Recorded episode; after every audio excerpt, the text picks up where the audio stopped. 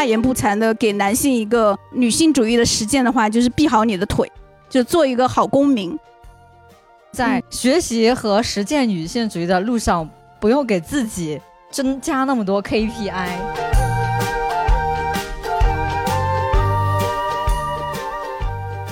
Hello，欢迎收听播客《近于正常》，我是主播甜菜。本期话题是女性主义作为一种日常实践。邀请到的嘉宾是记者、写作者安小庆，她曾是《人物》杂志的主笔，《南方都市报》资深记者。代表作有《他们和他们》《平原上的娜拉》等，我们严肃又欢乐地聊了这个话题的方方面面，希望带给听友们一些实践上的启发。这世上多一个女性主义者，就多一份自由的保障。所以来吧，欢迎同行者们慢慢收听这期节目。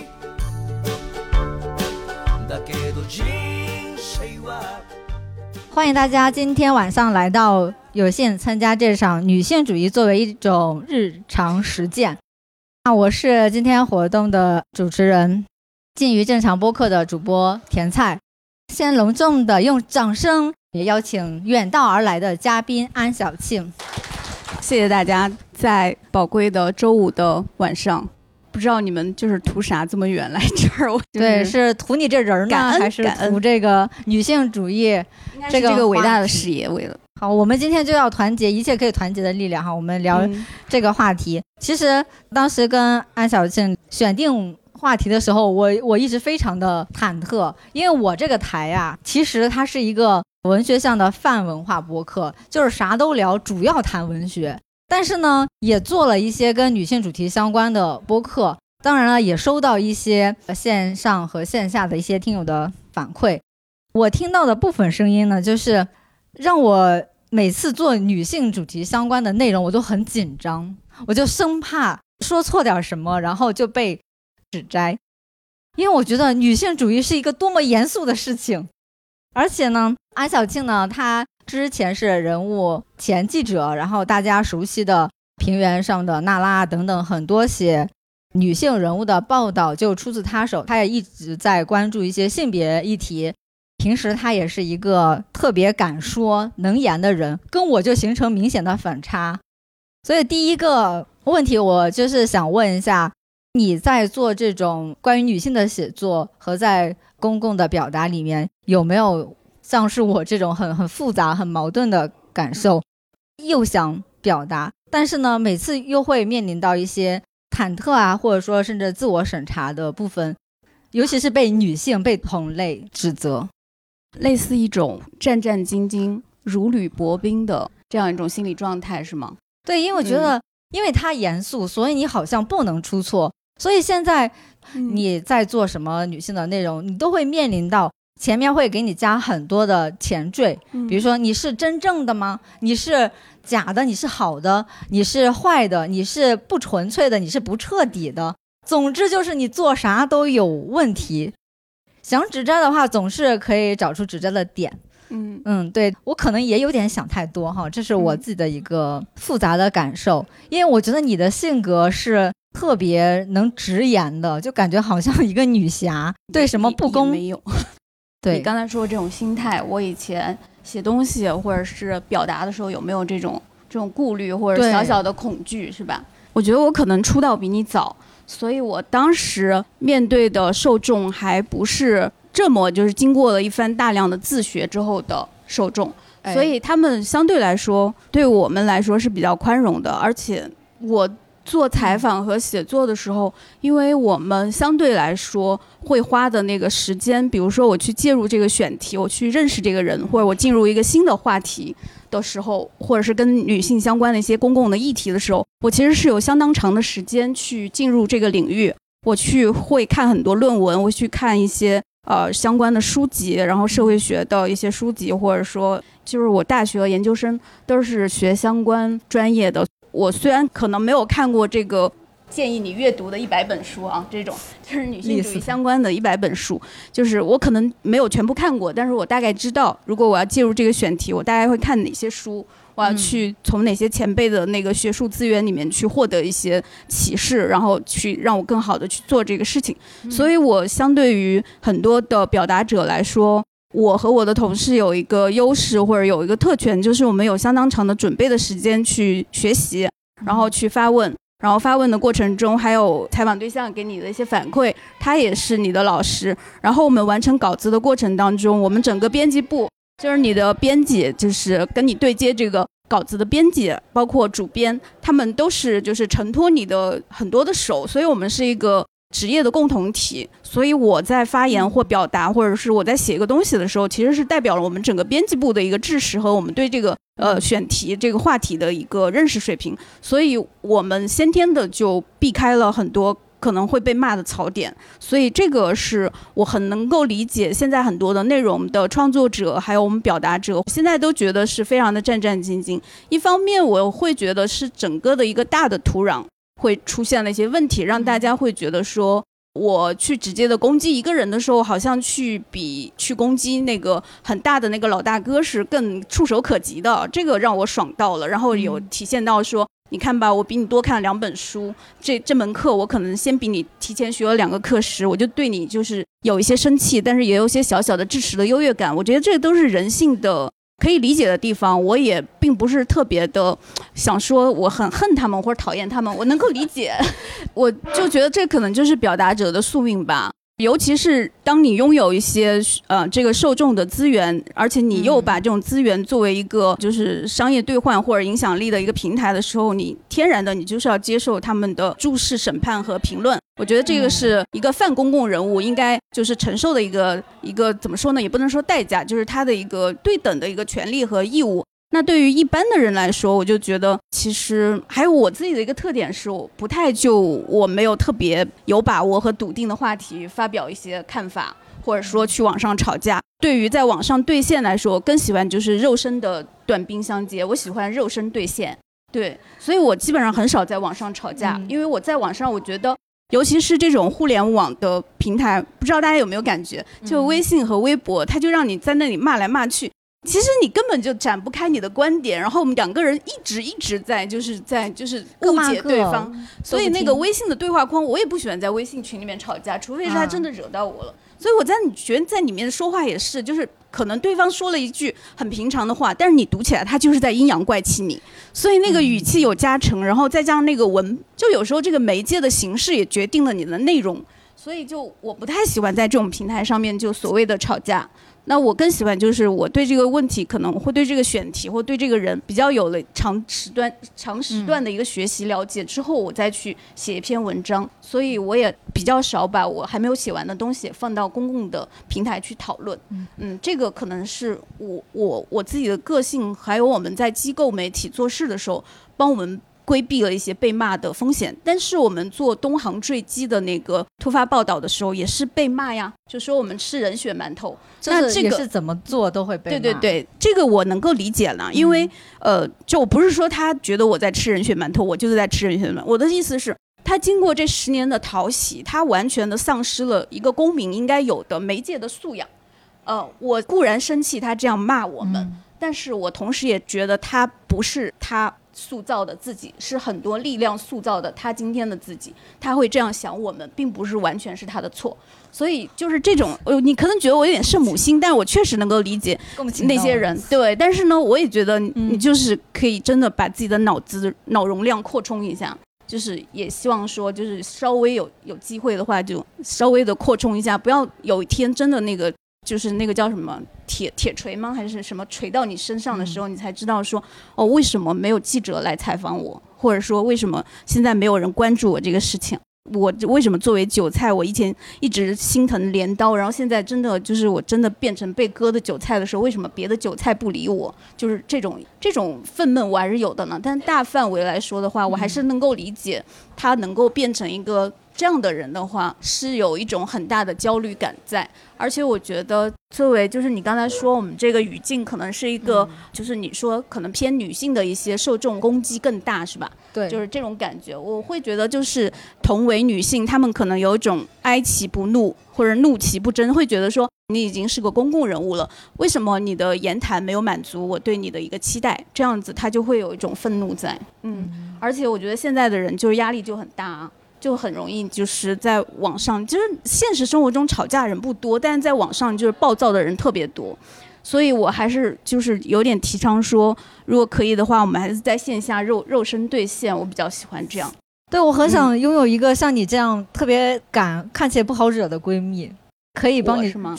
出各种头也还好，但是我我其实告诉你，我去年就被性骚扰扰过一次。而且是对方是朋友的朋友，我当时就是僵直，所以我想说，就是不要把我想成一个完美的战士，我就是很柔弱的，然后我难受了好久，而且他是朋友的朋友呢。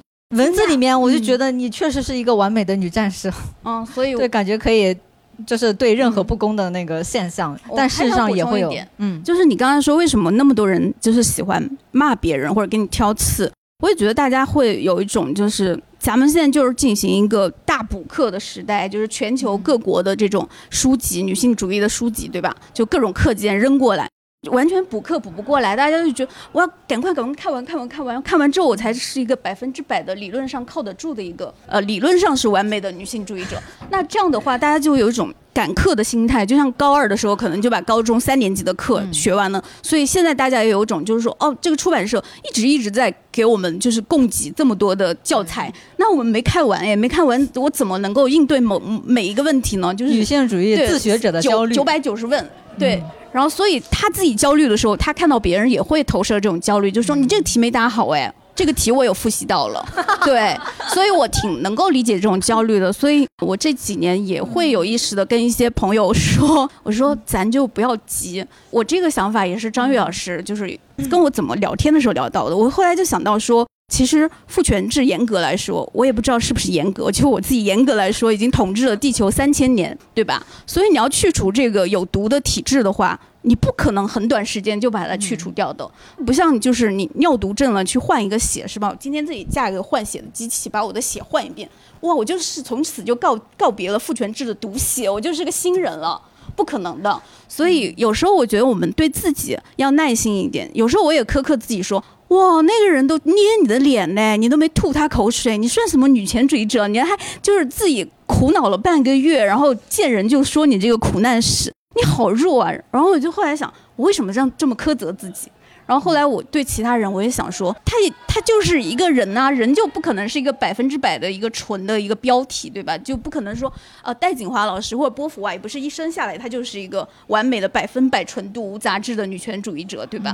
戴锦华从一岁走到今天，他也就是说过很多很不靠谱的话吧？我想必现在有很多骂戴老师的言论了，对，正常的，嗯，所以。我我觉得不要把每个人都看成一个继承的已完成的状态，就感觉他一生下来他就是一个标题，他就是一个完美的偶像。我觉得就是我们所谓的这些偶像，我们这些前辈们，他们也是经过了漫长的生命的历程和这种行走的自我成长的过程，然后自我怀疑，甚至也是很多人骂他们呀。然后他才到了今天。那我们今天在就是我们在以他们为偶像或者以他们为榜样的时候，是不是也要稍微的，就是告诉自己和告诉别人说，我可以慢一点，他也可以慢一点，甚至男的也可以慢一点的。嗯，我们就是朝着一个方向嘛。但是我会觉得这个过程一定是相当漫长的。嗯，所以我有时候知道说他三千年他是这样的，所以他要去除也也是一个相当漫长的时间。我听到你说允许自己慢一点，我突然觉得好像确实在学习和实践女性主义的路上，不用给自己增加那么多 KPI。对，比如说我今年一定要看多少本女性主义的理论书，因为讲真，出版社就是书太多了。对，上野千鹤子的书你看完了吗？没有。嗯，对，就是没有必要给自己加。我觉得那是个另外另外一层的。那那种那种枷锁，就是一定要，就是所有人都要在理论水平上对齐，就是这样我才能跟你对话。这很难。对，但事实上很多人他没有说自己是女权主义者，但是他做的很多事情是为女性的，有很多这样的。就是去年，因为去年二零二三刚刚过去嘛，这里不做一个很宏大的盘点，但是还是有几件让我印象非常深刻的事情，也可以回应到为什么女性更容易对。女性主义者产生一些质疑。去年年初的时候，北大的三个女生跟上野千鹤子的那个对话，感觉像是走歪了，然后全都在骂那个北大三位女生。另外呢，还有在夏天的时候，我刚好有参加一场陈翠梅的《野蛮人入侵》，她是马来西亚的一个独立的女导演，她拍的那个电影，有些人认为是女性电影，但是呢，他自己不认为，并且他在一些公开的采访里面呢，说了一些让别人觉得不中听的话。他说的是政治正确下，女性享受到非常多的红利，女导演的机会很多。对她的那个质疑和骂声也没有中断，甚至还有人给她寄了谚语。就即使现在有很多的创作者、表达者，他们也确实是在践行着女性主义所传达的一些，比如说行动，但是呢，他并没有说给自己去贴这样一个女性主义者这样一个标签。所以我很好奇，就是有这层标签和没这层标签有有差吗？你觉得你是一个女性主义者吗？当然啊。这个不是什么可耻的事情。你刚才说的感觉到好像同性之间的恶意比较大，是吧？但是我我自己生活中体感，我会觉得好像男的对我的敌意更大呀，好像。女的骂我的，可能就以前我会写到一些就是流量明星的那种批评的稿子的时候，那些粉丝骂我的话，粉丝的结构里面，总体结构来说，可能是女孩子比较多。那一次可能是女性骂我比较多，但是日常生活当中，或者是我的工作，或者是生活当中，我是觉得男性对我的敌意，或者是对我的就是所谓的这种攻击性会。大于女性，这可能是我自己的这种生活的或或者是工作的这个环境跟你不太一样，所以我我会有这样的一个体感。然后你刚才说的那个，因为我没有看陈翠梅的电影还啊，所以我不太了解她整个的语境是怎么样的。但是我又有有时候在想啊，就是这种多身份的这种创作者，我觉得有时候他们可能在玩一个话术，就是小顽皮。你说我是这个，我就偏不是，我就我就跟你斗，你知道吗？就就有点这种。就跟你反着来，我猜啊，因为我也没看他全部的语境，所以我没有办法知道就是这个话题究竟整个走向是什么的，因为我我没怎么关注这个事情，我就在微博热搜上看到有人在骂他，对，然后我猜想是不是他就这样，因为有时候记得我上学的时候看的挺多王安忆的小说和他的创作观的一些就是古文章的，他也是一直就是。拒绝说自己是一个女性主义的作家呀，如果我没有记错的话啊，我有太多这种了，是不是？而且我记得他也非常明确的说，他不是张爱玲的传人。嗯，可是从客观来说，他的确是受到了张爱玲海派文学的影响呀。但是有的时候，创作者他撇开某一种影响的话，可能是基于他的某一种心理的动机。但是客观来说，我们作为受众的话，我作为评论者，所以我我作为读书的人，我可以说你你就是受到了张爱玲的影响啊？为什么不承认？而且你的作品那么的惊世骇俗，而且你从年轻的时候到现在快八十岁了，你还在这么旺盛力的创作，你就是一个伟大的女性主义的作家。你在中国当代的所谓的作家里面，你就是第一名啊，毫无疑问。作为读者，我我是可以这么说，但是他如果拒绝我，拒绝我们对他这个评论的话，我也尊重他，就是他可能有自己的考量吧。我这个回答是不是太圆滑？完美的回答吧，也没有啊，就是我我会感觉是这样，而且我记得就我感到对我的敌意是什么？我记得我刚搬到大理的时候，然后就有之前我在南方都市报报社工作过一段时间，然后我当时有一个算我的前辈吧，不算我的领导，他是早就就是搬到大理，然后做一些开客栈这样的一些业务。那天就给我接风洗尘吧，大概是。然后他就说，我们现在就是有三个话题是不太好聊的啊，一个是这个女权主义的话题，第一个啊，对对对，第二个是这个俄乌战争的问题，嗯嗯，第三个是中国的新冠和政治的问题。然后我就嗯嗯，黑人问号脸，我就当时因为也有一些就是写写东西的朋友也在桌，然后我们就对了个暗号，我说嗯嗯，但是我又觉得说。要不要放枪呢？要不要掏？然 后第一天来初来乍到，现在熟了，嗯，然后就吃。但是过了两天，我觉得还不对，我觉得我不舒服，然后我就打打开微信，嗯，温柔两件，我就跟他说，我说嗯某某哥，我说那天你在就是饭局的时候说那三个话题不能聊，后面两个我懂，然后第一个我不知道为什么女权主义不能聊，女权不就是人权吗？有什么不能聊的呢？然后我就想着，你是不是把这个女权的意思搞成了就是女人要特权，并不是，是女人要人权。然后我就给他科普，对对对，我再给他支教。嗯，然后我就 把我就正好那天我在看有关我们去年出的那个新书的时候，我看到一个读者评论，正好就在说为什么我们我要害怕说女权呢？是有人就是觉得说女权是个特权，实际上它的本意就是女人的人权，就像你要黑人的权利，不是说你要黑人的特权，而是说在这个阶段黑人还没有人权，所以我们要强调说我们要黑人的权利。然后女女性还没有获得平等的人权之前，我们强调我们要女性的权利，是这个意思。我就把那个读者的这段话，我觉得就是拿别人的论据，这样好像就是稍微的委婉一点，不会特别的冒犯到这位大哥，所以我就把这个贴过去。贴过去了之后，他就沉默了五五到八分钟，然后我就说，嗯，我也是这个意思。哦，我说这是个聪明的男人吗？这是个。对 对。所以你看，这种我就觉得是很纯纯的恶意，因为你饭局上有那。就可能一半是女性，然后你说女权主义是不能谈，这是什么？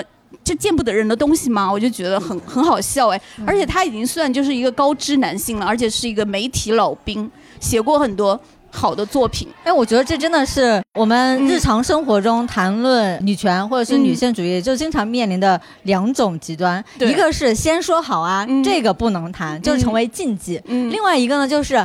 主要谈这个，嗯，这个最能引爆话题，嗯，所以呢，就存在很多把女性主义视为一个饭桌或聚会或活动的一个最中心的一个议题，就大家可以泛泛而谈，侃侃而谈，嗯，这里面有男性也有女性，而且呢，似乎还营造出某种形式，就是好像我们都达成某种共识。哦，比如说我们对某些问题的呃看法都很一致，比如说我们聊到了电影《芭比》啊，或是聊到去年的什么泛新事件啊等等，好像大家啊立刻就感觉好像志同道合啊，同志啊你是，但是呢又存在一些很具体的问题是，即使言语上我们以为达成了这种共识，但是真的在实践中，对很多人对他可能是会骚扰别人的人。对他可能是看到骚扰他也会无动于衷的人，所以这种言行的割裂，觉得是现在女性主义在实践中可能一个问题，就是大家都谈的时候反而做的不多，或者说做的还不够。嗯，你觉得这是一个问题吗？或者说这是不是一个最大的一个阻碍？还是说事实上我们言说的仍然不够？嗯，主要是说的是男的吗？当然也有女性，当然也有女性，但主要是男人。那主要是男人，因为侃侃而谈的男性居多。可是他们不是一直都是这样的吗？觉得好像没什么变化吗？对啊，没有变化。对啊，就是以前我在报社的时候，我记得我当时最厌恶的一个现象就是，他可以就是左手就是我好关心劳工权利啊，我好关心珠三角的这个流水线的工人的权利，我好关心他们一年断了多少根手指啊。我好关心这个贪官污吏怎么样调查，我好关心这个就是煤矿的矿井坍塌了之后矿工的命运如何。但是他在日常的这个办公室里面，他性骚扰女实习生，他就是天天就是拿黄色笑话嘴女同事，就是他们的日常生活啊。嗯。然后甚至就是所谓的有一些就是新闻圣殿里面，他们就是以和女女实习生谈恋爱和娶她们为一种标配啊。就这种恶臭的氛围，我就觉得很恶心啊！就是你一手就是民主法治，另一手你就什么肮脏龌龊的事情，然后性侵实习生的事情不止听过一起了，就是我自己所在那个小部门都有过，而且跟我们部门的领导说说了这个事情之后，好几个同事去说你要处理他的时候，他还犹豫说这个人是个调查记者，是我们的业务骨干，不能特别怎么样，就是动他，所以这个人就一直就不知道祸害了多少人啊。就是这样的一种状态啊，然后这个男的对我就也是在群里面跟他发生过一些论战，写在那个书里面的有一个男的，我看到那个那个例子了。嗯，对，刚才安小青提的是他们与他们里面的一个猥琐男的故事。啊，对，对，所以我就觉得他们一直是这样，所以他们今天如果嘴上谈的都是理论，谈的都是我对姐妹的爱，我也觉得不好奇，不奇怪了，就不是还是这些老手段吗？对。好，嗯，对，可能真的是安小庆见多了，有点见怪不怪了啊。出道早，还有就是我们个人来说，就是因为工作的原因，或者说个人个人生活状态的原因，你见到的人还是少。但是你在网上的时候，就看到的是说话的人的汪洋大海，你就会觉得，哦，大家都说的好多哟。就是大家都说的一套一套的，但是做的话就可能目力所及的话，就还是比较少能看到，是不是也有这个物理的原因？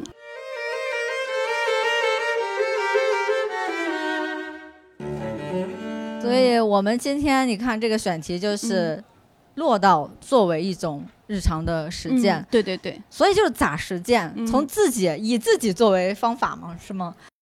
从自身出发，这到底能做哪些小事情？因为我感觉你在他们与他们那个文章里面，你是比较相信，呃，是可以坚持和持续去做事，它一定是有价值的。我很相信，对你很笃定这件事情，所以就即使是我们目前，比如说。好像很无力啊！你撼动不了什么体制的啊、结构的啊这种现有秩序的东西。但是我们身边的一些呃具体的事、具体的人啊，包括自己，你还是有可能去发生一些改变的。所以在你身上，你觉得那个最直接的这种实践和改变是从哪里发生的？有些人是从自我，那有些人是从跟比如说原生家庭或者跟亲密关系，就是从关系出发。那从你开始的话，你是从哪个地方去做这种实践的？主要还是家庭吧，还有自己的社交范围，就是不要放过任何一个猥琐男，如果可能的话。当然，我去年放过了了。嗯，对，你还说你不是一个完美的斗士，我觉得对。刚才我已经感觉 KO 了众多的那个猥琐男了，已经。嗯，你在那个书里不是有提到？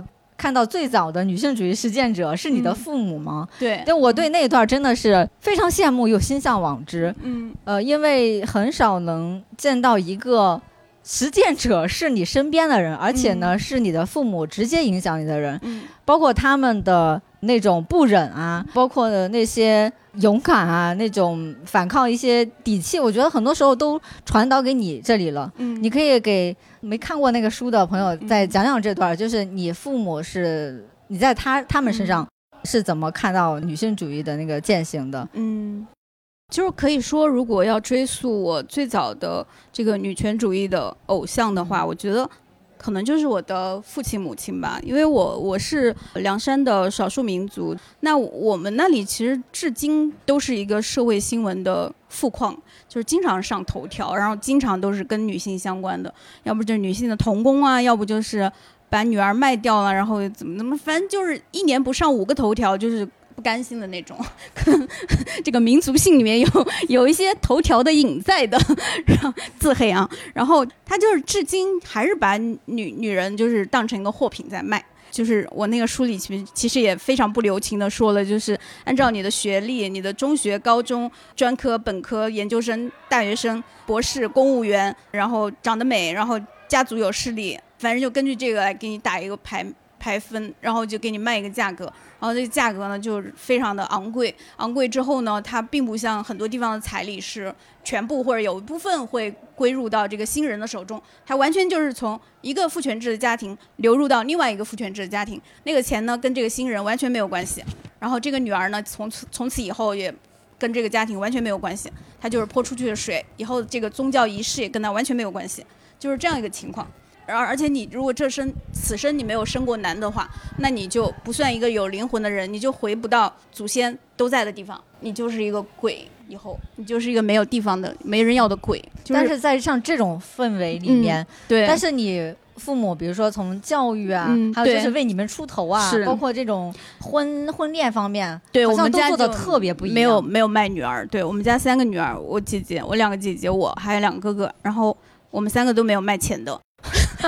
这是什么词？其他人说就是赔本了，是吗？对，就是前两年不是微博上有一个很火的一个猥琐男，就我们梁山的，他妹妹就是好像才十五岁，然后就就已经是卖掉之后生了个小孩，然后妹妹被家暴之后，妹妹就跑掉了，然后他就在微博上面说：“妹妹你怎么还不回来？”就是意思就是找他妹。然后后来就网友就说：“你要找你妹干嘛？”他说：“大概那意思就是他妹不回来，他就要把那个彩礼两倍还给男方。”所以呢，他就是他就必须要把他妹找回来。然后我网友就说：“你妹好不容易逃出火坑，你为什么还把她拉回火坑？”他就说：“难道你妹是免费的吗？难道你妈是免费的吗？”他的意思就是我们这儿女人都是有价格的，商品化、物化。对。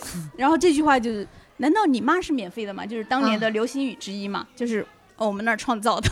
然后，所以在这种环境下，女女性是很少上学的。到今天，教育依然是我们那儿很大的一个问题。但是我们家所有的女孩都上了上学，甚至我姐姐是送到成都读的高中。然后，所以我们在教育上面是完全没有受到任何的歧视。可能就是一种性格吧，也可能不是每一个少数民族都这样。但是我的父母就是比较野心的那种人，他就会很天然的去维护自己的权利。就不论是小孩在学校里面受欺负，还是说，比如说税务局给你算税的时候算算算错了数字，我都是据理力争的。然后我要去维护我作为人的尊严。就是你不要惹我，但是你如果惹到我的话，我也是会就是跳起来这样一种，就是有一种血性在吧？这个野性可能是天生的 DNA 里面就遗传到我身上。但是其实我把我爸妈说的就是夸的像花儿一样，但并没有，就确实他们身上也有非常浓厚的父权制的那种作风在的，因为他们可能有二十年孜孜以求的就是要一个孙子，就是为了这个目标，我们家曾经。就是我嫂嫂嫂曾经打掉过五到六个女婴，我记得这个事情对我的阴影很大。到有一次我做噩梦，梦就梦到一个女婴，然后她是完全没有表层的皮肤的，是血淋淋的，是这样的一个状态。所以你说他们是我的女权主义的偶像，当然他们也是凭着说我不想让我的女儿像其他的少数民族的女人那么苦。所以我就觉得有时候我也从他们身上就看到说，没有人是一个标题。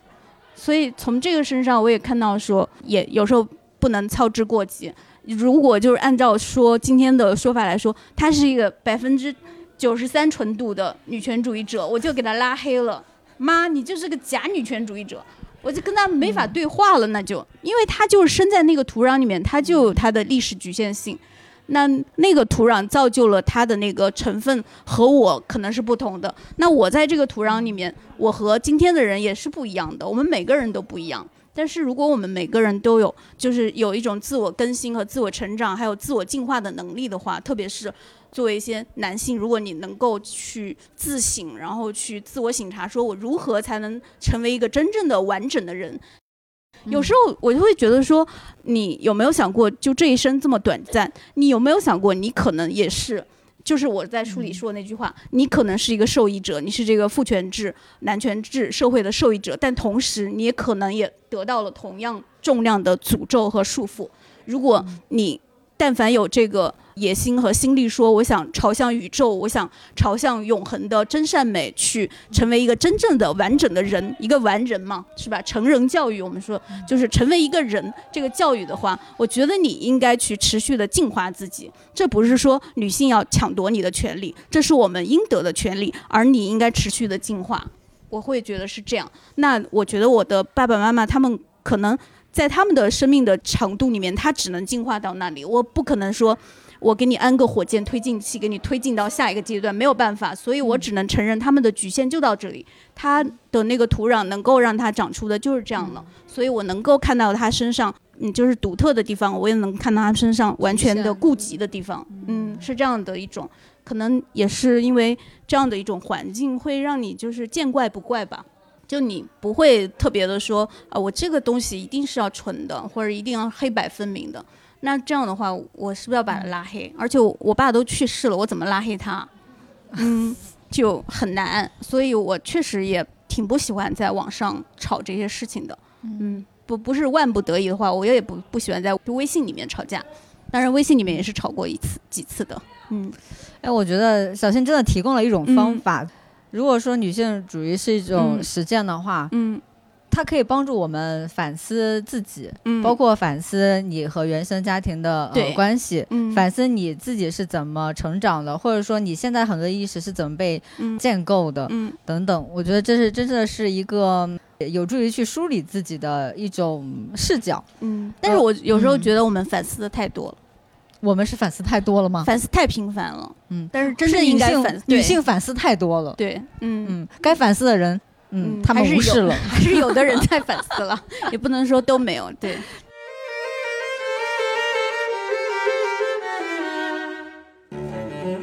早先刚才提到了一个男的，他怎么才能成为一个真的、真正的女性主义者？然后我就想到前段时间在网络比较热议的那篇悼文，嗯，陈朗写《请君重做最歌行》的那篇文章，而且他后面又补发了一个一个说明嘛，我们好像看到了一个致使女性的一段爱与怨吧。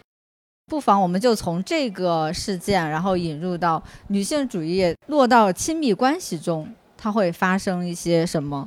因为我们看到这两个就算高知的一对，男的还是搞理论的女权男，但是呢，在他的妻子的悼文里面，好像展现出的是他关心所有女性，关心人类中的女性，但是呢，他没有关心他的那个妻子。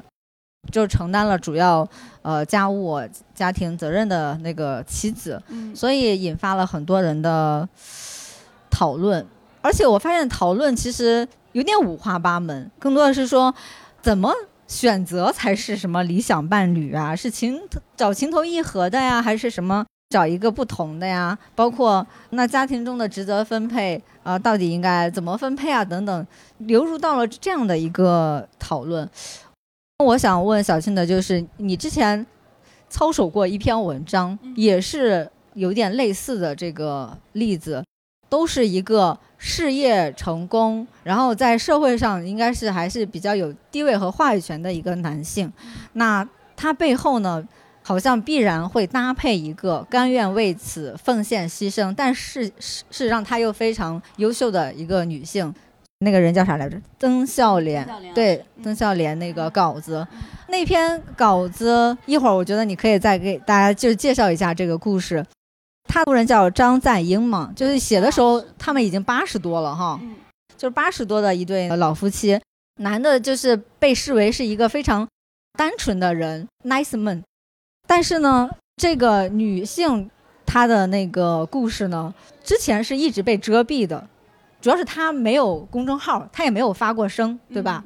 然后，呃，我们看到了张赞英的一些故事，是因为早庆在写稿的时候发现了一个细节，然后呢，后来去补采的。明明稿子已经那样写也也不错，但是呢，你就是捕捉到了那点，结果就成就了另外一个故事。你可不可以跟大家介绍一下，就是这样的一种怎么搭配？我觉得在中国的。比如学术啊、文化史里面太常见了，甚至是这种搭配以前被视为是一种抗力、传统的，甚至是模范。对，这种强势的文化男加一个完全家庭主妇奉献女的这种模式，从古至今好像仍然是被提倡，甚至是男的其实也很乐意这样，就是有主外也有主内的嘛，就感觉职责划分很明细啊。但是这些真的是女性甘愿的吗？包括你在跟那个张赞英那位老人聊天的时候，你觉得他表露出来的是这个真的是他的一种自我奉献吗？嗯，他当然是不甘愿的。就是你刚才说为什么我想补采他，对吧？就是我们从食堂吃完饭出来，曾老师可能习惯性的呃习惯了，就是张老师对他全方位的一个照顾。所以他就吃完饭的时候擦嘴巴那个纸巾，他就随手还是递给张老师。当然我们在下下下楼梯，然后张老师就是有一点点就是讶异吧，就是停顿了一一两秒吧，也许。当时我也没有这个读秒了，就是一两秒。然后他就还是接过了那个纸，然后之后就帮他扔到垃圾桶里面了。其实那个稿子已经写完，编辑说可以发了，而且内容很丰富了，已经不用再补采了。但是我我就跟他说，我还是想补采一下，然后就就就有了后来的，就是张老师这个版本的故事。那张老师就是说，他其实是到死的那天也是不瞑目的，就觉得这辈子没有为自己充分的去活过。那我那个稿子里面其实还写了另外一位女性，也是呃刚刚去世，去年可能活了九十多岁的一个非常了不起的李恒老师。我我也是有意的把它作为一个对照，里面有好几个女性都是一个对照。虽然就是主角是曾老师，但是有时候就是想任性的写一些不适合主题特别紧密的一些东西。然后那个李恒老师就是这一辈子就是。怎么说呢？我行我素，充分的燃烧了自己。所以张老师提到他的时候就很羡慕他，因为他年轻的时候也有过可以去搞事业、去北京做一个科学家的机会，但是他放弃了，为了孩子和丈夫，为了家庭，所以就一直留在昆明。就成为了这个家庭的主要的一个照护者，和后来的丈夫的这个事业越来越好之后，她的一个整个的一个秘书啊、外联的工作，包括家里的任何的家务，基本上都是她在操持，只要是她身体允许的话，所以我就写出了她这个角度的版本的故事。那其实。这种标配可能是好多人都觉得特别好的吧，特别是很多男性会觉得红袖添香就是我们中华民族的传统的一个美德嘛。然后我就记得我当时采访的时候，他们那个植物所里面有一个采访对象就跟我说，他特别羡慕他们俩就是夫唱妇随啊，一辈子恩恩爱爱。其实采访完之后才发现，这些话就是说出来好轻易哦，但是实际上好好笑，好反讽的。其实有吗？真的是这样吗？就是可能大部分时间是这样，但是女性的那种不甘和她到最后死的时候对自己的那种就是遗憾，是始终在这个相濡以沫的，是真的。但是在这个相濡以沫的日常当中，也是存在自己的这种遗憾和对自己的不甘心的一个，而且是没有永远没有办法弥补，因为已经八十多岁了。然后我还记得，就是这个稿子发出来之后，很很有意思，我们的读者就特别优秀。然后有一个读者就说。他看了这个稿子之后，觉得曾老师的故事很好，但是他同时觉得张老师的故事也同样值得这样的一篇稿子，可能有二百多个人点赞。然后后来我第二次去昆明的时候看他们，我就把呃这个读者的这个这个话，然后截图发给张老师，同时我也把这个话传给了就是当时接受我采访的另外一个他们的朋友，然后这个朋友看到之后说：“这怎么可能呢？”就是特别的理所当然的那种轻蔑的语气，就是他哪值得这样一篇稿子呢？就是这种，你知道吗？而且他还是一个相对来说比较年轻的男性了，这是我自己亲身经历的。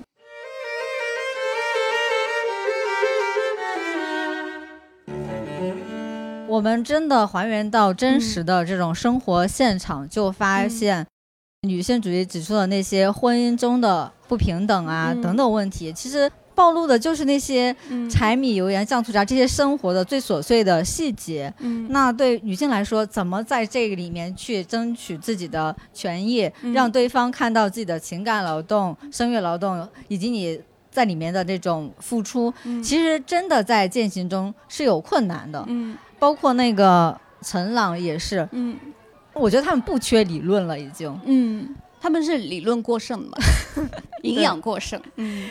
但这里面是不是会有一些方法？呃，在这里面，就是为什么更多的女人，她们其实一直没有发生？就像是那个你做了刘想要那篇稿子，《平原上的娜拉》，就是我们在看到那个故事的后半，失联了，消失了，她对自己进行了一个自我消失计划，就是她仍然按耐不住，她想去出走，然后。不想停在原地的那种冲动，但是呢，他也出去过，然后也又被打回来。就经过了几次拉扯之后呢，他他选择了自我消失。其实更多的就是他在努力压制，对压抑自己。其实我们就看到，大部分在家庭婚姻中的女性，并没有到娜拉那一步。比如说，她醒了，她出走了。先不管说那个去哪儿，呃，成功了还是失败，他更多的人就是认了。或者是他知道这不是他想要的，他的心灵生活在别处，他肉身在此地，他有这种拉扯，但是他在压抑自己，压抑的这种经历，可能也是很多女性都有过的这种个体的体验。对，所以问题就来了，这女人已经走入婚姻的情况下，当然前面我们先不说不婚不育保平安这些这些现在的一些观念，我们就是说大部分女性。仍然会进入到婚姻，而且现在普遍认为婚姻对女性的自我是一种消磨，它会挤压，比如说你的在社会公众的一个空间，会挤压你在职场上的那个上升通道等等。对，已经有那么多的实践，甚至是我们自己肉身也实践过，包括三十五啊，对女性的不友好等等。我们知道婚姻对女性好像从这个意义上来说。好像是一个死路一条，你一定会压抑你自我的那个发展。那我我们能怎么办呢？我们能做什么呢？我会觉得，如果我轻飘飘的说一句，那你就不要走入这个死路啊。但是好像你也不能说，那我还能走哪条路？那我就会以我有限的人生经验和我采访过的这些这些采访对象这些他们给我的启示，我就觉得。不论你的性别是什么，不论你的性向是什么，我觉得你始终要做到的是对自己诚实。如果你真的不想结婚，就不要结。我觉得我们今天相对于五四或者相对于明清时期的女性，我们已经算一个女性领域的超人了。我们有互联网，我们可以在家工作，我们可以点外卖，对吧？我我们可以在家工作，我们不必像以前一样，就是我在家可能就没有收入，或者说我的选择是越来越少的。相对来说啊，我觉得我们的选择像我们的工具箱还是多的。所以你如果要说我真的走投无路走入婚姻，我觉得你好像不是很诚实。那我会觉得，如果你真的不想结婚，你真的想就是过一种有质量的人生的话，或者是你真的不想压抑自己的火山的话，那你就可以去尝试一下呀。我觉得即使是。你最后受不了了，你再去也可以啊。但是我觉得最可怕的是，你这你试都没有试，然后你就一脚踏进去了，然后之后的余生，你每天都在假想说，如果我当时怎么样的话，就怎么样。那我觉得这个是非常非常痛苦的一件事情。这是我的一个粗粗略的解答的方案。另外，我会觉得说，即使没有一个现成的道路的话，我觉得就是人很奇妙的一个地方，或者人作为一个生物，它很高贵的地方，就是我们不仅有身体，我们不仅有肉身。我们还有灵魂，我们肉身如果走不出这个地方的话，我们的灵魂其实是可以走出去的。我们的灵魂没有人可以限制它，所以即使是小样，他后来就是所谓的自我消除，或者是强制使自己平静，但实际上他的心、他的灵魂依然就是在宇宇宙当中遨游，不论是以什么样的方式。我觉得这个是我们很神奇的一个地方，也是我们最最最可怜的一个解决方案吧，也是。最小程度的一个感觉是灵与肉的分离，肉身限制在此地，但是还可以放自己的灵魂自由。对，就是我我会觉得这可能是最单薄的一个解决方案，但我还是想说，就是不论如何要对自己诚实，你可以去走一走，也许你就能走出自己的那条道路来。嗯，我们不一定要就是跳进有史以来的那个主流的剧本里面，就是我们这个方程式，我们可以做一个新的方程式。就很难解，可能解不出来。但是我有一个自己的方程式，而不是说我走入一个异性恋的婚姻，然后走入那样一个剧本。而且可能你寻找的对象还是一个没有什么创造性的人，那你就走入一个完全就是嗯一加括号等于一，这个括号等于几这样一个这样一个这这样一个题就很没有意思。就是你明明知道它是这样乏味的一个弱智的题，你还要去做的话，我就觉得。你稍微还是要对自己诚实一点吧，就就是我作为一个怎么说呢？啊，很多时候我可能既得利益者吧，或者说我拥有的资源可能比很多人在面对选择的时候是多的，然后能够承接我的网也是比别人多的，所以我有时候给出的答案可能不痛不痒，但是我始终觉得，嗯，要不先试试再说呢？我觉得有时候就是当第一条河流从青藏高原流到海里面的时候。他可能也不知道说我这条路要怎么走，他也是慢慢的流，慢慢的流，然后可能中途就干掉了，又也可能中途又有新的河流加入它，它就慢慢的变成了一条河流，然后一条河流就是一条道路，对吗？其实现代的道路很多，嗯，因为我这两年也在做一个关于道路的题目，然后我就发现很多的铁路和公路其实也是顺着河谷的。就是顺着河流来进行的，所以河流它其实就是条道路。我想我们不妨就是一个人或者几个人，如果一个人觉得辛苦的话，你可以和朋友们形成一个小的网络。我觉得现在在大城市里面，很多时候朋友就是你最好的亲人了，就是一种新型的亲密关系，对吧？不一定就是异性恋的，或者是浪漫爱的一对一的，就是一生一世我们就要在一起，然后一个钻戒，一个一个婚礼，然后白婚纱，就是齐活了，这种就好没意思。就是这种创造性的，我觉得人之所以是人，就是他可以创造性的生产很多关系和东西，对吧？所以我觉得不一定要拘泥于别人给你的那个剧本。当然呢，这个剧本的诱惑还是很大，因为它安全嘛，对吧？嗯嗯。但是我觉得人有时候不能既要又要，你又要安全又要刺激，没有世间哪得安全法？没有的。对，我觉得还是不妨可以多试试。我突然想到前段时间。跟唐心子老师我们聊他的新书的时候，他提到了结婚对女人来说不是个问题，就是你可以在婚姻中呃进进出出来去自由。他觉得这个也是一种女性的独立。那里面讲到了一个于野千代是结了四次婚，四结四离，最后又孤身终老，但是呢，她仍然死前觉得自己是过了一个幸福的人生。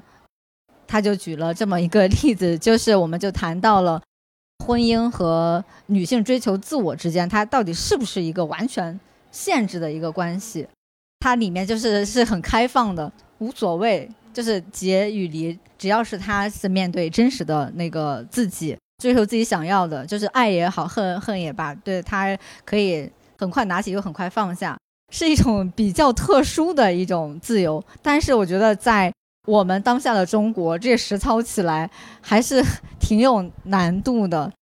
另外，我还想到了，就是刚才我们不是有提到，从五四开始，像是娜拉出走这种逃离婚姻、逃离家庭束缚的这种故事，不只是在中国，其实国外也有一些例子，像是。弗朗索瓦·莫里亚克的泰雷斯·德斯盖鲁也是一个在欧洲里面比较经典的一个女性形象，也是要去逃离家庭，从小地方来去到大城市去寻求自我。然后那里面她有一段话呢，我觉得可以呼应到你刚才提到的一一个一个设想，就是她来到大城市之后，她知道那里她可以找一份工作，她可以经济独立，可以有聊得来的朋友，对吧？心灵的独立。他提到了，他可以去重建自己的亲密关系，就是我要去找我认可的亲人。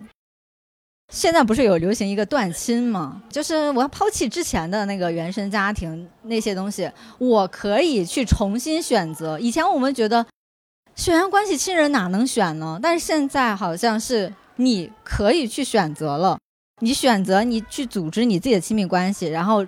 有这层新的承接你的网，有的时候是友谊，有的时候是社群，有的时候是其他的一种方式。猫猫，哎哎，猫猫猫狗狗也可以。对，现在有了更多的可能，就不一定是说进入婚姻以及离开婚姻，就是一定是这种的一个范式。其实女性的自我追求自我的故事，已经有了更多的篇章，就已经不再是之前。一定要靠逃离，逃离那个主题，还有就是那种压抑的、消失的那个主题，对。然后你写了那么多的女性人物报道，有没有这样的感觉很很鲜活的，像是大家都很向往的那种像像大女主一样的例子？没有，我觉得大女主应该是一种神话的叙事吧，所以神话可能就是跟咱人间的生活还是不太一样，对对，我们的模式还是比较艰难一点。嗯，具体一些，基本上没有这种无坚不摧的大女主。那你觉得你是你人生中的大女主吗？我啊，不是哎，我我我觉得我不是。我有时候就觉得自己错漏百出，然后又拖延症到不行。但是我尽量做到的就是对自己诚实吧。还有就是，如果这件事我不做的话，我会后悔，那我就尽力的去做一下。但也不是每一件我都花同等的力气。嗯嗯。比如说，你写了呃这么多别人的故事，有他们的家庭啊、婚姻，有没有在写作的时候同时回望到就是自己？嗯，比如说你你是已婚多少年吗？嗯，对。所以就是想说，我在自己的这个异性恋的婚姻当中是怎么样去实践我们今天这个主题的，是吗？对啊，比如说你去选择，其实也是做了很多的一个选择嘛。比如说选择什么样的伴侣，以及怎么去经营一些关系啊。嗯。也有可能在具体生活中会面临到，哎，有一些什么争执啊，甚至是非常具体的家庭职责的这种分配啊等等。你是会更多的去争取，还是说啊，其实退一步也无所谓，就是更让位于那种情感？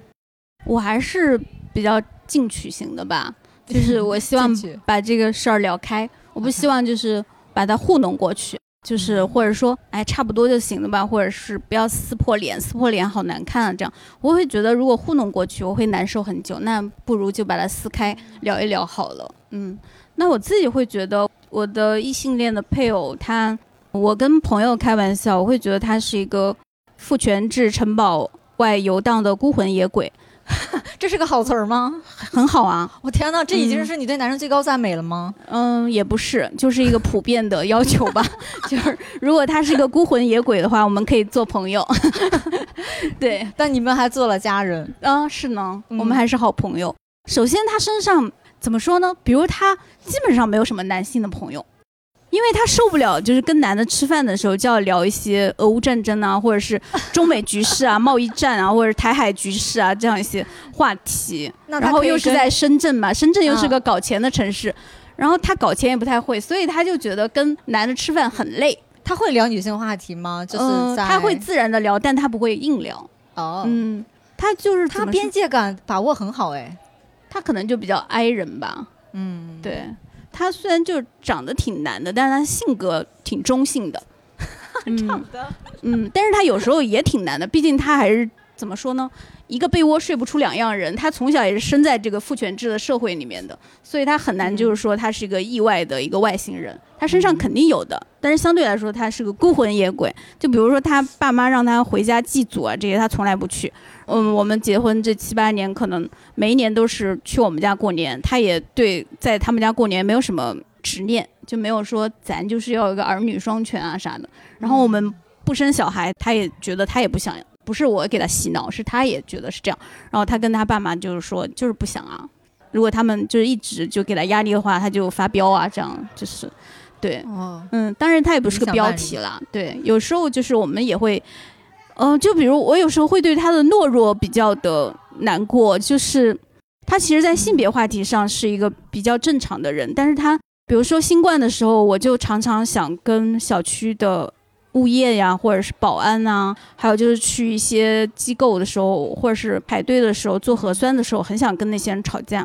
那有时候我在吵架的时候，他就会不做声，他他害怕正面冲突。啊，嗯，我不知道，他就会忍受这个东西吧。那时候我就觉得你好犬儒，但是我也能懂他了。就是我觉得那个那个痛苦已经那么深重了，我不能要求他跟我一样，因为我自己都已经很痛苦了。所以当我提出说我要搬去云南，一方面是我觉得我再留在深圳，我真的要跳楼了；第二是我觉得我如果就是没有要做的一些项目的话，我可能也活不下去了。所以我搬到云南的话也是好出差。嗯，他就同意了，他没有说我们就是异性恋家庭啊，为什么要夫夫妻恋分隔两地啊？但是有很多朋友就会，还有家人就担心说，哎，你们夫妻两人就分隔两地，我就觉得这种话语好老套啊！谁规定的夫妻两个就怎么了？就天天要怎么了？天天腻歪的也没见对多好啊，是要有一个夫妻管理局，然后来管理我们嘛？天天安个摄像头，我就觉得很荒谬。但是我确实也觉得，他很真实的一点就是他很支持我的，但是他后来也的确跟我说，前两个月他非常的失落，他觉得他被我抛弃了，因为他说他虽然没有像我一样那么激烈的表达我的痛苦，就是在新冠的时候，就对于那种非人的管控，但是他也是非常痛苦。就是他的嗯痛苦，他也没有什么方式去去消解。比如说他以他我还可以骂出来对他又不能骂出来。，对他，他也不会在小区群里面吵架，跟那个物业，他就这样忍受嘛。所以他其实也是憋出那种内伤。当我去寻找我的解法的时候，那个时候我们又需要他的工作，是吧？所以他的工作又没有办法像我一样可以自由的 base 在一个别的城市所。以他是不是其实是有点羡慕你的？他是羡慕的，所以他也常常问我说：“为什么我就找不到我这辈子在地球的任务？”我说：“也许过两年你就找到了呢。”这个时候我们我说我们还年轻，为什么就是说这么早的话？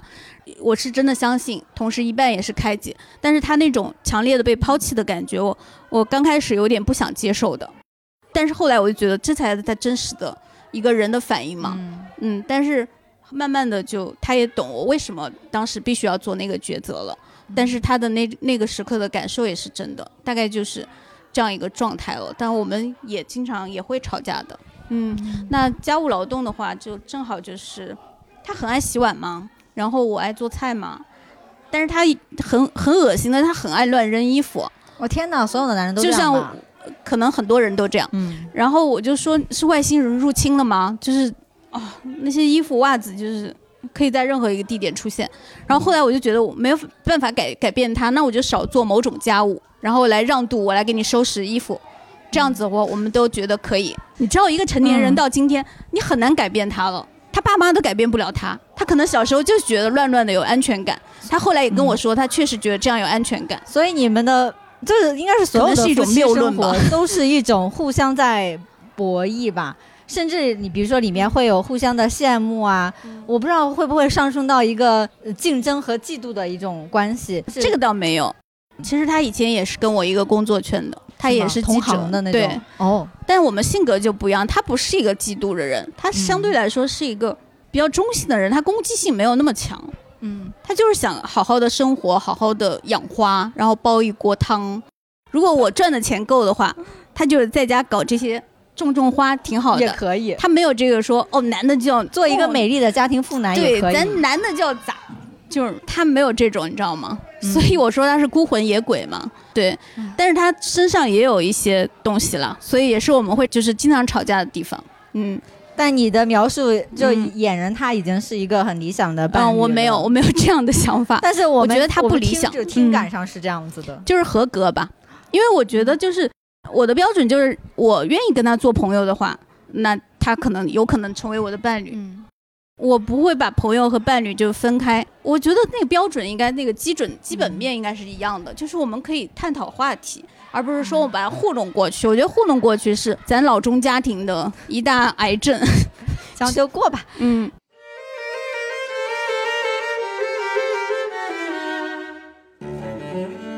刚才就聊了很多亲身的，然后嗯再落到自己个体的这种实践经历。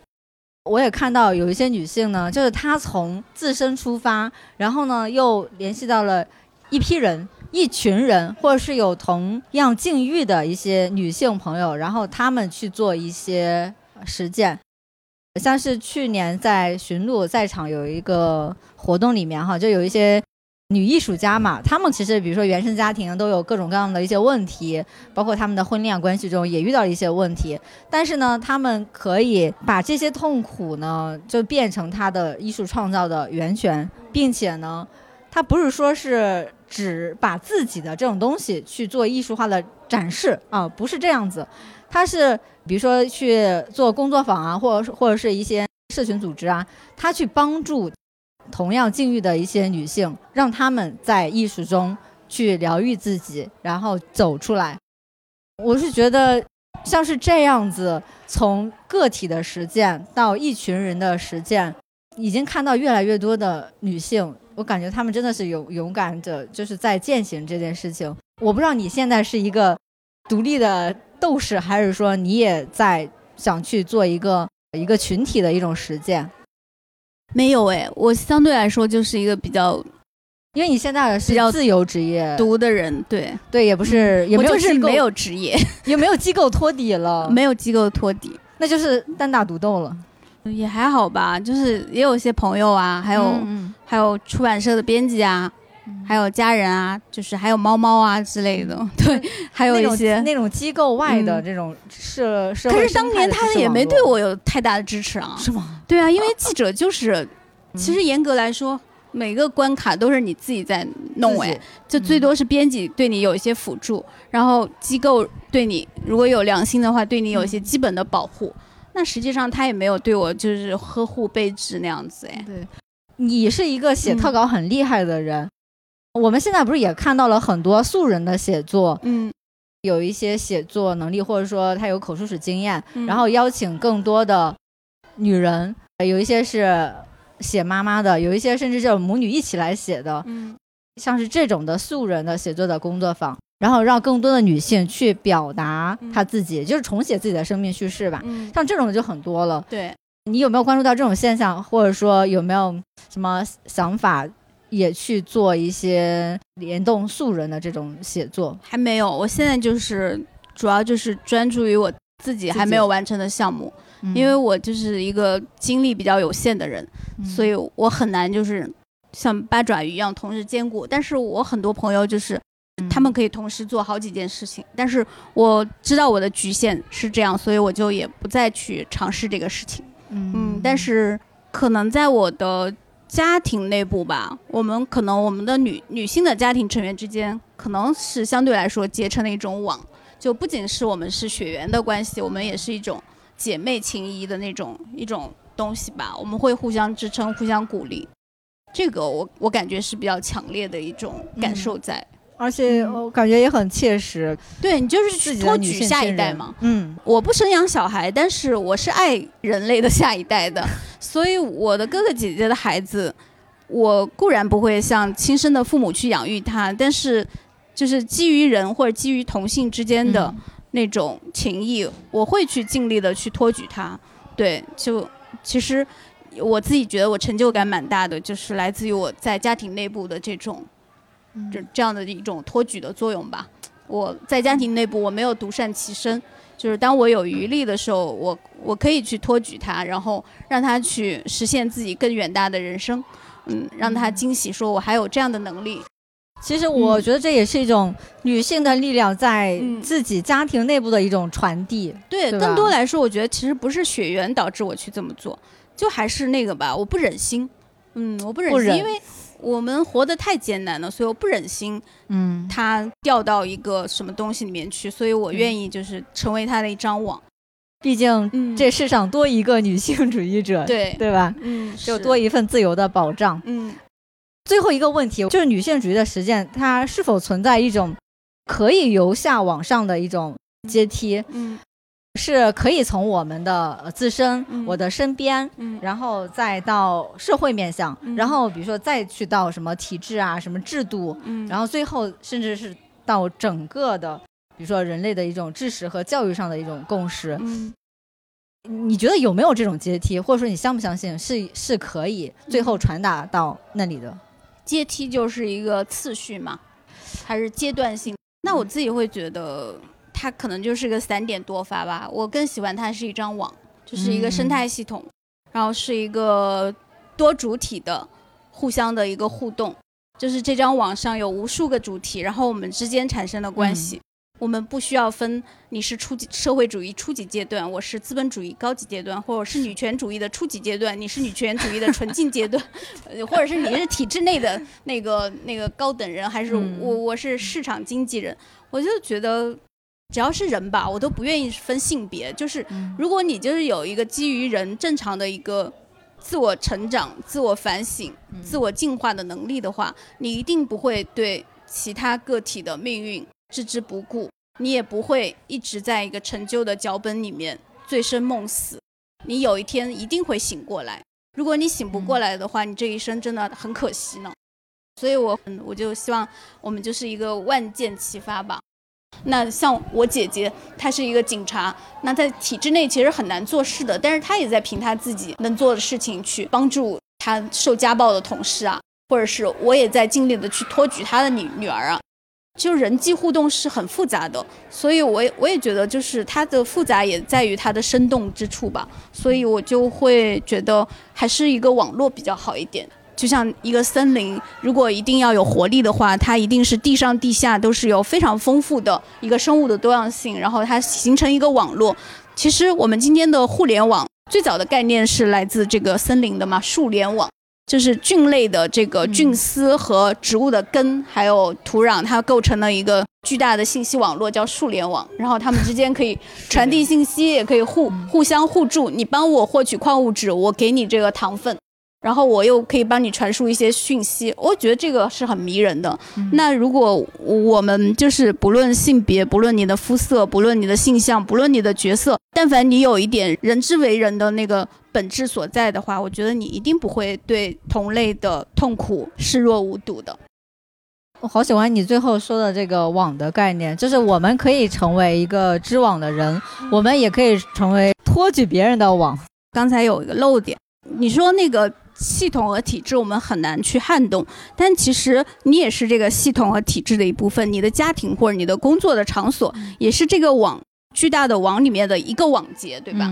或者说是这片非常广大的土地上的一平方米。那如果你能改造好你的这个网结，或者是你能把你的这个土壤稍微的改造的，就是利于所有人类的生存的话。我觉得你也在轻微的为撼动这个罪恶的制度在做出自己的贡献，然后你也是对自己是没有后悔的。我觉得这个就是很好的，所以就不要放弃。我觉得再小的那个网结也是这个网的一个部分、一个单位，就是对我会觉得说不要灰心。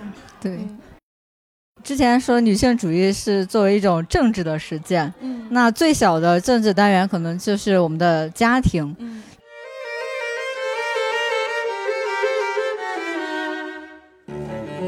我们今天拉拉杂杂聊了挺多的话题的，下面的时间呢，还是交给我们现场的读者朋友们吧。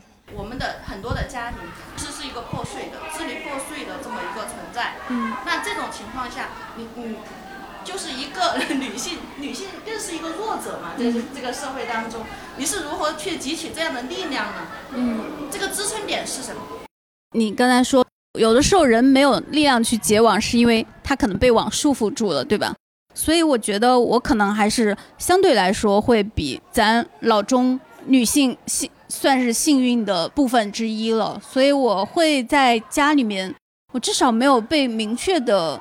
就是因性别而被歧视过，然后同时呢，我的父母相对来说他们是比较野性的生命力，然后他会觉得说人被冒犯了不应该忍耐，就是林奕涵说的，就很多人会觉得忍耐是一种美德，然后我觉得这个真的是很大的一个谬误，所以有时候如果你当时能够发出来，或者是把那个制造伤害的那个动作还给制造给你制造伤害的那个人的话，人会有力量的多。但是，一次一次的，就是只是你在承受伤害，而你没有去把这个愤怒反弹回去的话，人的那个可能他那个撕的那个囊就会越来越小。再加上这个，可能他来自家庭的这种力量也比较小的话，那我就觉得只能寄望于说你在上学的时候，你跟自己的同学、跟朋友，或者说你在阅读的当中，你跟抽象的这个虚拟世界的文学作品当中的人，或者你跟一个作家、你跟一个哲学家，你们产生的这种连接，我觉得它也是一个连接，它也能够滋养你，甚至你从植物、动物身上，对吧？或者说你从电影作品、从纪录片当中。也可以得到滋养，也可以让自己变得稍微的丰润一些，不再那么那样的孤独。但是这个打法可能就会辛苦很多。我觉得可能还是有办法的，天无绝人之路。当你有了一种女性主义的视角过后，你发现就好像跟周围的男性很难相处了，就是你会看不惯，但是又不得不在这个现实生活当中要接触。你怎么平衡自己的这种心理？我自己的经验就是，他惹到我的时候，我就告诉他：“你你让我不开心了。”我就记得我以前刚工作的时候，就是着力于改造我身边的这种社交关系。后来我周围的男同事，差不多说就是改造成为一个百分之六十的正常人吧，但是没有说特别优秀，但是他们就知道什么玩笑不能开，所谓的他们那些陈旧的玩笑。就是对人不尊敬的那些说法都没有了，嗯，然后也也有也有些男的说是我我启蒙了他们什么的啥的，我就说不要给我戴高帽子，你继续努力吧。而且很多人会觉得说你是不是没有男性的朋友？我觉得不是诶，就是我这个也是个挑选机制，就是其实我很多很多男性的好朋友，就是好多都是当时在报社做记者的时候留下来的。好朋友真的是很好的朋友，但是他们也慢慢的，但是我当时也没有寄望于说，就是我日常的敲打你，然后你就会一下子变成一个全新的一个人，但是他也是慢慢的、慢慢的，然后到现在，我觉得我们相处起来蛮好的，都没有那种太大的那种负担，或者说这个人不会给我爆个雷吧？你说的那种不舒服的感觉，刚开始不舒服，后来可能怀疑，或者说这人。是彻底改造好了吗？会不会爆雷啊？就现在还好了，就是你会觉得人是有能动性的，人可以自我反省的。如果他是真正的相信一些普世的真善美，相信人文主义，那他一定会看到自己什么地方是做的是不好的，然后他去进化。然后我们都是在协同进化，对。我这个是一个比较实际的问题，就是小青老师在那个多个场合说过睾丸癌的那个问题，就是在是的，你读懂了我的心，对，就是那个公那个地铁啊，还有那个高铁，嗯，就是那种经常会遇到腿插的很开的男的，然后他可他就是插的可能他要做出二分之三个人的位置，一又三分之二吧，你就是。教的就 是说你会把那个腿给。这样弄起来怼他，但是我试过，就是我不知道，我就是想让你分享一点那个实战经验。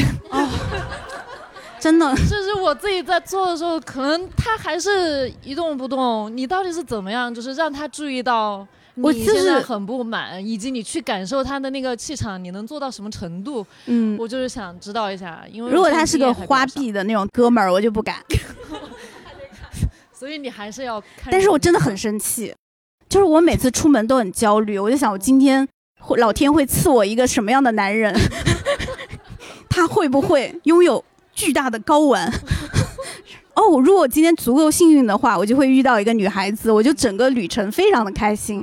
但是可能十次里面只有一一次我会幸运吧，多数时候就是已经这个战况激烈到，就是我大哥现在我每次坐高铁前他就说，哎，还是注意点啊。不要特别的那个激烈，就是如果能忍的话就忍一下，不然被打哎。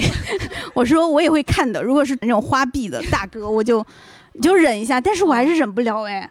所以你会怎么搞的？我就直接这样嘛，这样，然后把这个脚就直接抵到他的 裤子上面。这种人其实特别的怎么说呢？特别的不彻底。你要是真的霸道，你就这样霸道；或者说你要真的是个真爷们儿，你就不要在乎别人脚上有什么东西，对吧？你就直接就不要动。